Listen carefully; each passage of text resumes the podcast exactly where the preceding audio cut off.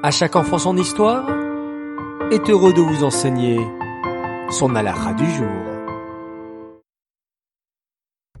Bokertov les enfants, comment allez-vous ce matin? Vous avez passé un beau Shabbat? Baruch Hashem. Nous revoilà partis pour une semaine merveilleuse, remplie de belles histoires, de minutes qui rassurent, de Dvar Torah, de beaux dessins et bien sûr de nos halachot sur la tefila. Écoutons notre halakha du jour.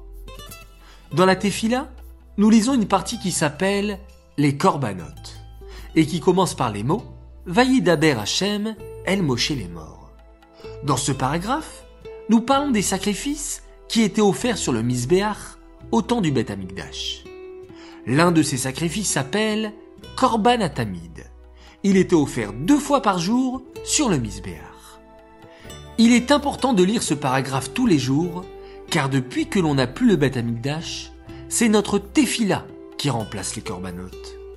Ainsi, Hachem considère que c'est comme si on avait offert les corbanotes grâce à notre Tefila.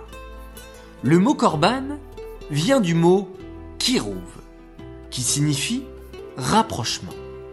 Le but profond des corbanotes était effectivement de se rapprocher d'Hachem.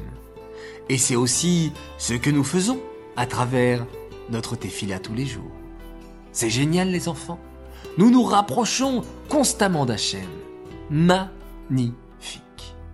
Écoutons maintenant la question du jour. Qu'est-ce qui remplace les corbanotes depuis que l'on n'a plus le Beth Amikdash? Réponse 1, la Tzedaka. Réponse 2, la Tefila. Ou bien réponse 3, le Ahavat Israël. 1, 2 ou 3, à vous de jouer les enfants. Revenons maintenant sur notre question de jeudi matin. La question était, que disons-nous dans la Tefila de Adon Olam? Il fallait me répondre bien sûr, réponse 1. Nous proclamons la grandeur d'Hachem. Beaucoup, beaucoup, beaucoup de bonnes réponses, et encore une fois, bravo à vous tous, et j'annonce notre grande gagnante du jour qui s'appelle Naomi Chamla. Bravo à toi, tu auras le droit à ton petit cadeau. Les enfants, je vous dis à tout à l'heure pour, oui, la minute qui rassure.